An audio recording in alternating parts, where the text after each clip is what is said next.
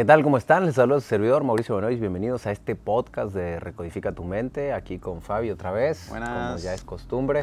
¿Qué tal, raza? Hoy vamos a hablar de resiliencia, de esa capacidad que tenemos las personas de, o bueno, que deberíamos de tener las personas de doblegarnos, de doblarnos, de cambiar. Así que mucha gente ha escrito, ha hecho preguntas, eh, es una pregunta muy común, oye, ¿qué, ¿cómo tengo resiliencia? ¿Cómo me adapto? O sea, ¿cómo hago para superar este proceso difícil que estoy viviendo? Así que bueno, vamos a ir hacia allá. Algunos, algunos Mau, hacen preguntas eh, que nosotros entendemos que es sobre la resiliencia, ¿no? Pero pues realmente muchas personas a veces no, no saben ni que existe esa palabra.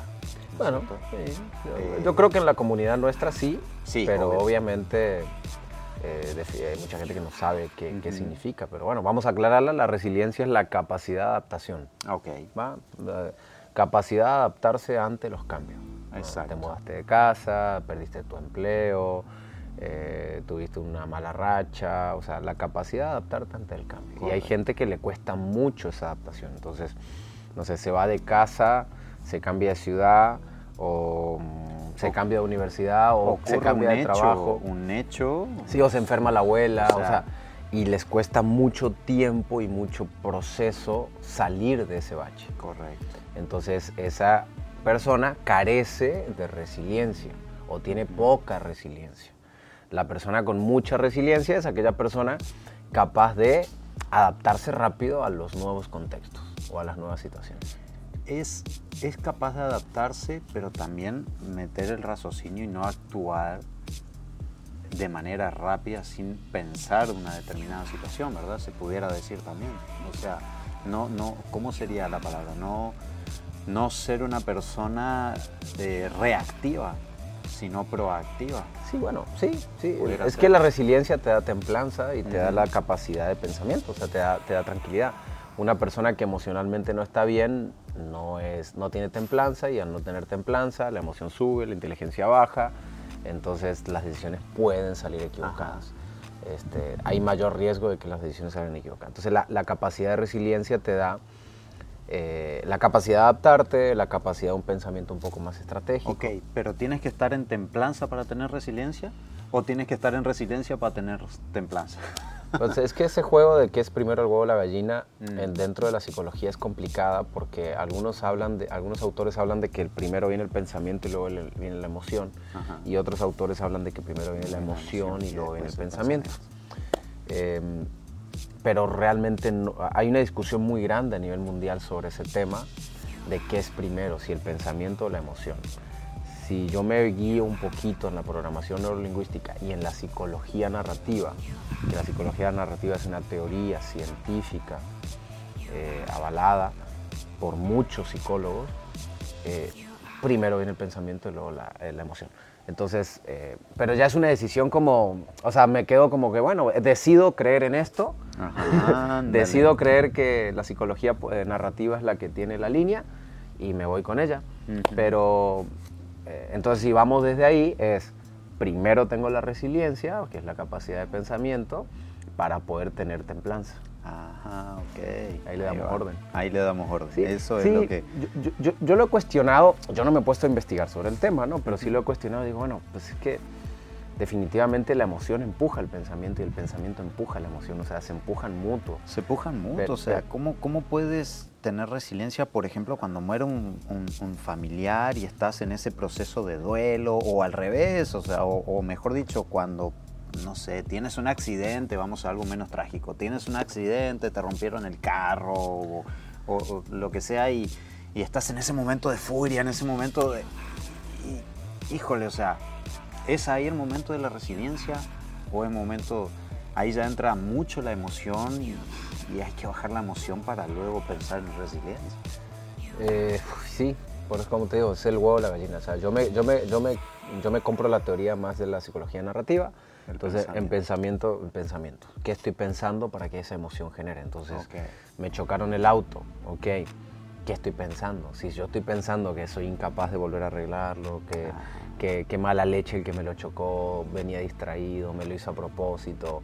O sea, si yo empiezo a pensar todo eso, me va a generar una emoción explosiva y, o una tristeza. O falleció un familiar y, y me siento culpa, me quedé solo, ya no voy a tener con quién compartir, no le dije te amo. Fin y al cabo son pensamientos que si los modifico, este, y si nos vamos un poquito a las teorías conductuales de la psicología, pasa igual, o sea, qué estás pensando y de acuerdo a tu pensamiento genera la emoción. Hay muchas teorías, te digo, eh, están de las dos, yo soy más partidario de la primero pensamiento, pensamiento, emoción, y la acción o pensamiento, acción y emoción. Vamos un poquito más. Eh, no, pensamiento, emoción y acción. Pensamiento, emoción, acción. O sea, la emoción te lleva a accionar. Sí, en eso. Es que, es que la, distancia entre un pensamiento y una emoción son micromilésimas de segundos. O sea, es, es, es, casi inmediato. Eh, y la acción puede pasar minutos o segundos o días hasta que ejecutes. Entonces, si es pensamiento, emoción, eh, acción. Y después viene el resultado. Y ahí es donde viene la resiliencia, cuando el resultado no es lo que esperas. Entonces ahí empieza, ahí empieza el proceso de resiliencia. Entonces la clave está en, empezar desde ahí, o sea, ¿qué, ¿qué, estoy pensando en esos momentos críticos? Pero lo que le digo a la gente siempre es, a ver, no te vas a esperar tener un momento crítico para para ver de qué estás hecho. Mejor podemos hacer pruebas, eh, podemos probarnos, es como el entrenamiento. Si quieres ser jugador de fútbol no te vas a esperar tener 23 años a ver si te contratan, vas de los 8 años a entrenar todos los días para que a los 23 te contraten, o sea, entonces esto es hacer pruebas. Hay una película que se me viene a la mente, no me acuerdo el nombre, a ver aquí la gente seguramente lo Ronnie, tú eres muy bueno para las películas. Es una película de la época en Estados Unidos, donde eh, el, problema racial era muy grande. Entonces se juntaron un grupo de blancos con negros para protestar en pro de esta unión racial, ¿no? Pero era muy interesante, era mayordomo de la Casa Blanca, que los hijos, o la hija, o el hijo, era, no sé si la viste, pero bueno, ahí algo de mayordomo de la Casa Blanca, algo así. El hijo, el señor era negro, el hijo o hija, no me acuerdo, eh, empezó con todo este movimiento y era muy interesante porque ellos practicaban el hecho de aguantarse porque ellos no querían violencia. Entonces, eh, eh, las prácticas de ellos eran pararse en un lugar y que la gente los escupa y ellos quedarse así. O sea, simplemente quedarse así. Que la gente los golpee y ellos no reaccionar. ¿Por qué? Porque ellos estaban practicando la resiliencia para que cuando vayan a las protestas, blancos y negros juntos, no haya eh, nada de violencia que los saque de sí. Mayordomo de la Casa Blanca, ¿va? O sea, ahí, está, ahí, la ven, ahí la ven en Netflix. Este, entonces está interesantísima la película. Entonces ellos se entrenaban.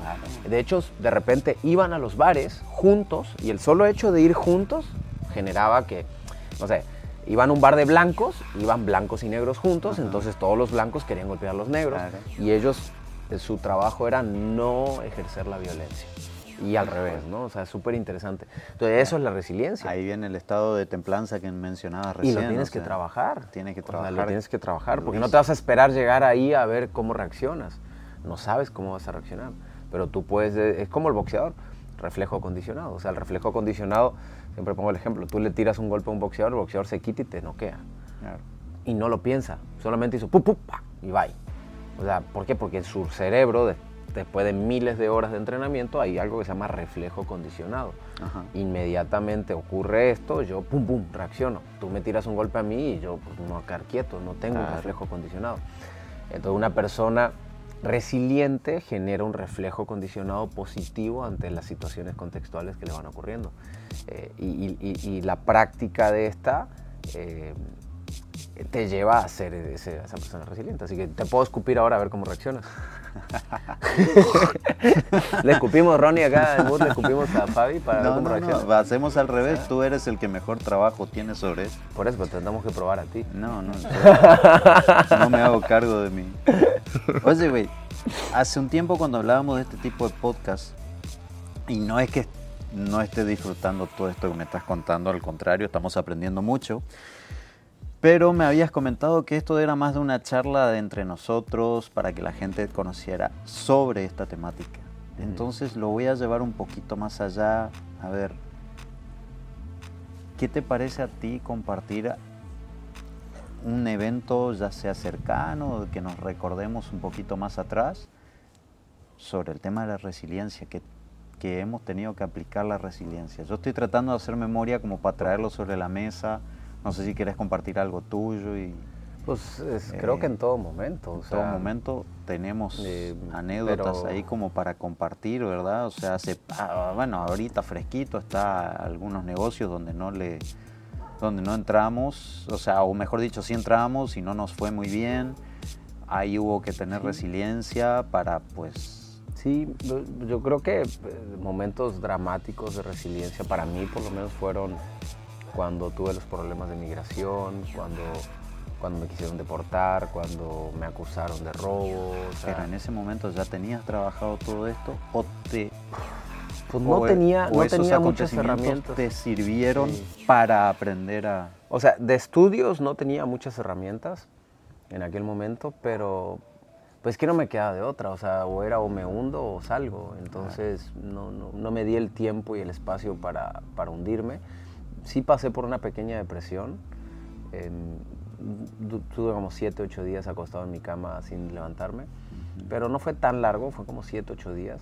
Y un día dije, bye, y eso lo escribo en, mi libro. O sea, un día dije, listo. ¿En cuál de los dos libros? Ese, esa historia la escribo en Ciegos, Solos y Mudos.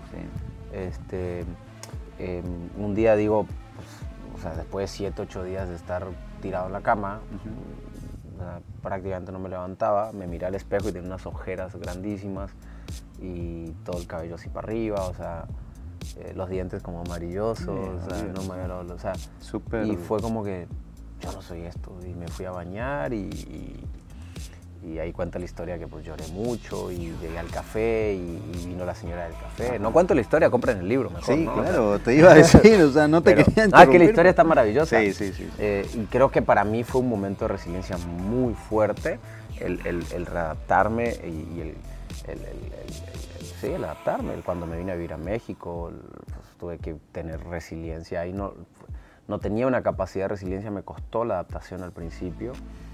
Eh, me acuerdo que una vez estábamos cenando con un grupo de amigos y una chica de grupo, yo me quejaba, me quejaba, me quejaba, me quejaba de México. Y una chica me dijo, pues, ¿por qué no te vas a la chingada si tanto estás quejando de México? Y ahí como que yo dije, pues es cierto, ¿ah? O sea, este, pero bueno, en ese momento, pero y, últimamente pues ocurren cosas, pierdes proyectos, eh, tienes que tomar decisiones y es volver a adaptarte. Ahora me estoy mudando de casa, no me voy a mudar de ciudad y hay que ser resiliente y adaptarse y moverse rápido y, acomodarse ante las circunstancias. Creo que, creo que lo que tendría que, hacer la gente hoy por hoy es, es practicar la resiliencia.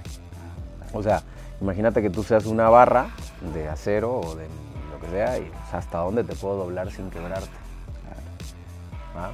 Entonces imagínate que te agarran los talibanes y, te encierran y te quieren sacar una información y te dicen, dime, dime, dime todos los secretos de Mauricio. O sea, ¿cuántos tardarías en doblegarte en contar los secretos de Mauricio, por ejemplo? O sea, el primer pellizcón de oreja. sí, es que esa es la capacidad de resiliencia. Por eso a los militares los entrenan para que sean golpeados, amenazados, o sea, prácticamente al borde de la muerte y el tipo no dice nada. O sea, bueno, deberían, ¿no? O sea, por eso están entrenados para eso. Ya ves que ves las películas de torturas y eso, entonces eh, la pregunta que, que, se tendría que hacer la gente, oye, ¿hasta dónde serías capaz de aguantar? O sea, hay gente que al primer pellizcón dice todo. Claro. O, en, su defecto, poniéndolo al mundo del emprendimiento, a la primera caída tira los guantes y. Sí, o sea, te sentaron en la silla de acusados y ya, ya voy a decir la verdad y a la chingada. O sea, y, en el emprendimiento sería pues el primer error, ya, ya, no, esto no es para mí, no se puede, o sea. Eh, entonces tenemos que prepararnos, los emprendedores literal tenemos que prepararnos para, para ser torturados metafóricamente por el mercado, por los proyectos, por la tecnología. Es difícil, la gente cree que es fácil, pero a medida que creces más es más complicado. O sea, sí tiene su gran reto eh, y la resiliencia entra a jugar todos los días un proceso. O sea, lo más fácil sería tener poco dinero. Lo más sencillo. Y la gente no entiende eso. Tal cual tener, tener, tener dinero también es un gran... No, no, también no. Es, un, es, un gran... es, un, es una gran responsabilidad y tiene grandes retos y retos muchos más grandes. O sea, una persona pues no tiene para pagar la renta, pues son 500 dólares, güey. O sea, yo no tengo para pagar la nómina de una empresa y son 50 mil dólares. O sea, son retos y mucho más grandes. Tal cual. Eh, Pero son retos bonitos. Ah, no, bueno, claro, si aprendes a disfrutar de esos retos. Del proceso, pues... Eh, a ver, Mau... Pero Robert Kiyosaki lo decía, si, si no tener dinero te estresa, no tengas dinero. Anda. O sea, si no tener dinero te estresa, no tengas dinero. Porque el tener dinero te va a llevar a la perdición.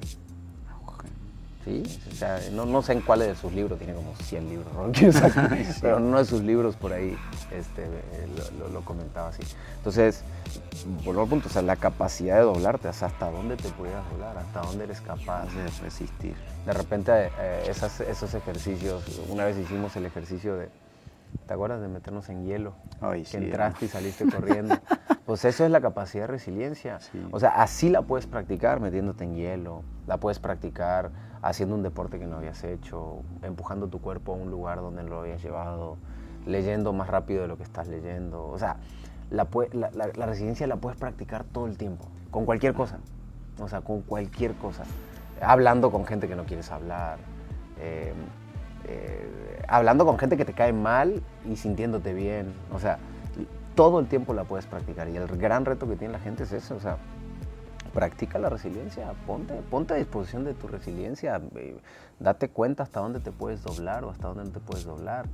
Entonces ya por lo menos te conoces y, en la medida que te conoces puedes ir doblándote cada vez más, pero mientras más te puedas doblar, pues eres una persona más adaptativa. Más flexible. Eh, ajá, y, y, si nos vamos a uno de los presupuestos de la programación neurolingüística, lingüística dice, las personas más flexibles toman el control del contexto. Mau, hay una pregunta que te la estoy queriendo hacer ahí hace ratito. ¿Qué papel juega un mentor dentro de la resiliencia? ¿Es muy propia o, la puedes practicar a través de un mentor que, te guíe, que te apoye? Es muy propia. Es muy propia. Sí, es muy propia. Lo que puede hacer el mentor es empujarte. O sea, ¿qué hace un coach, un mentor? Empujarte al dolor. O sea, tirarte a la piscina, pues nada más. O sea, que tú contratas a un entrenador físico y te dice, no, cinco más. Oye, no, pero ya me duele. Sí, cinco más. Hasta que te quede en el cogote la barra. ¿Así me entiendes? Entonces un mentor, un coach, te empuja el límite. Entonces nosotros nos vamos poniendo límites basados en nuestro sistema de creencia. Entonces lo único que hace es empujarte el límite pero es un trabajo netamente personal. Yo te puedo empujar el límite, pero si tú no te dejas empujar el límite, yo te puedo decir cinco, cinco lagartijas más. Y tú, nada, ya, güey. Hey, cinco más. No, no, ya no. Pero si yo te digo cinco más y tú dices, voy a intentarlo, yo empujo tu límite, pero el que, el que tiene que hacer el trabajo interno, emocional, para hacer cinco lagartijas más, eres tú. Yo no me puedo meter, nadie se puede meter, o sea, ni un gurú, ni un nadie se puede meter en tu cabeza. Entonces lo que hacemos nosotros, de repente los coaches, los entrenadores, es empujar, empujar, empujar, empujar, mirar que te estás poniendo límites basado en tu sistema de creencias, que pudieras dar un poco más, entonces de repente dices, oye, espérame, ya pude cinco más, ya pude 10 kilos más, oye, ya pude leer este libro más rápido, oye, ya pude, ya es pude, decir que y vas confiando en ti.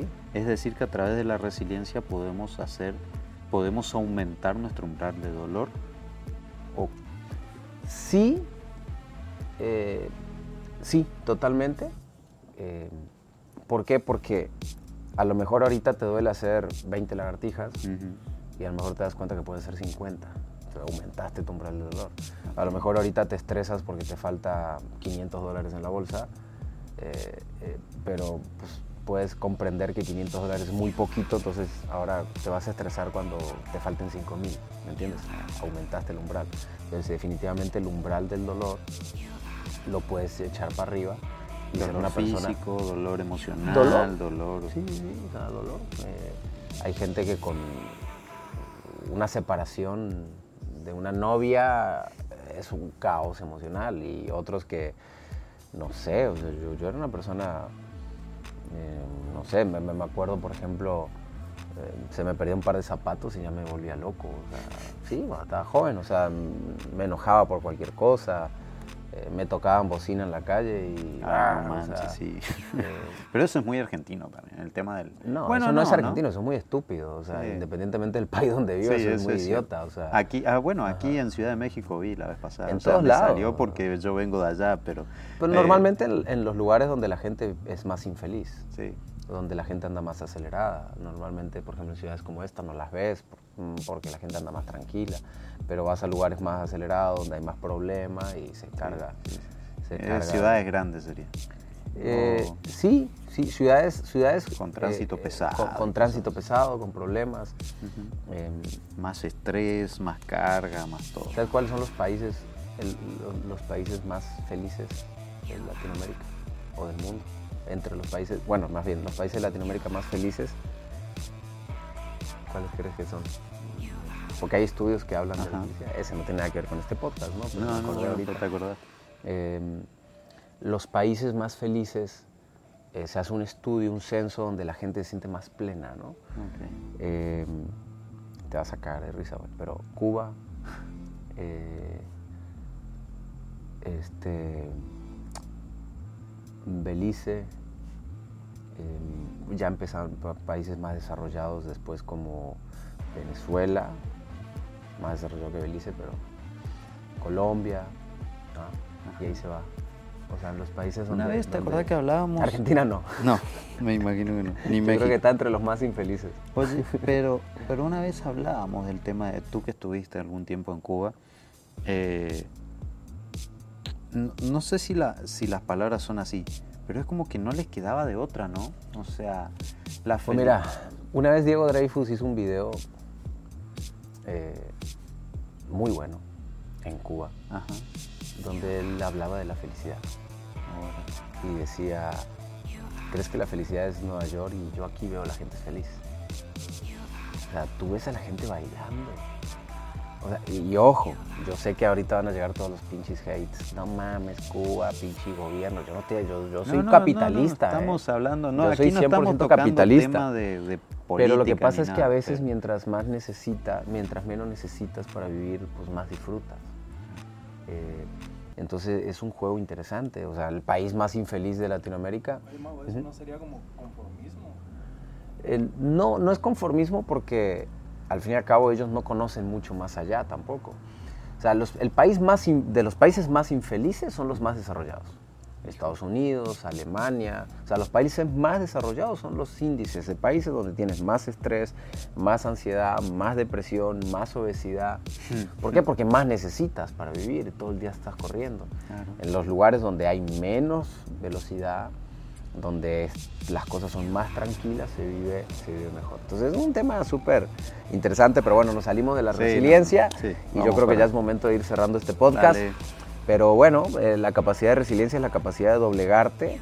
eh, practica, eh, doblégate, empújate, eh, haz cosas que no estabas haciendo, aprende otro idioma, viaja a otro país, eh, muévete de ciudad, cámbiate de carrera, o sea, busca practicar a ver hasta dónde eres capaz, métete en agua fría, eh, baja de peso, sube de peso, ve al gimnasio, anda en bicicleta, todo eso te da la capacidad de decir, oye, soy capaz de adaptarme, soy capaz de adaptarme a lo que sea. Ahorita mi época es de ciclista y me voy a adaptar. Y mañana soy pesista y me adapto. Y pasado mañana quiero leer y me adapto. Entonces, Y si las cosas no te salen como tú quieres, también es una oportunidad para practicar la resiliencia. sí, claro, también, también. Sí, muchas veces las cosas no son como nosotros queremos, pero, pero ahí es donde tenemos que tener la capacidad. Así que gracias por haber estado en este podcast. Gracias, Gracias, Fabi. Nos Gracias, vemos en el próximo. Acuérdense de compartirlo con gente que ames, con gente emprendedora, gente con ganas de crecer, gente con ambición. Seguramente en tu familia, en tus amigos, tienes algunas personas que quieren crecer, así que compártelo para que la cotorremos juntos y la pasemos bien. Nos vemos. Bye.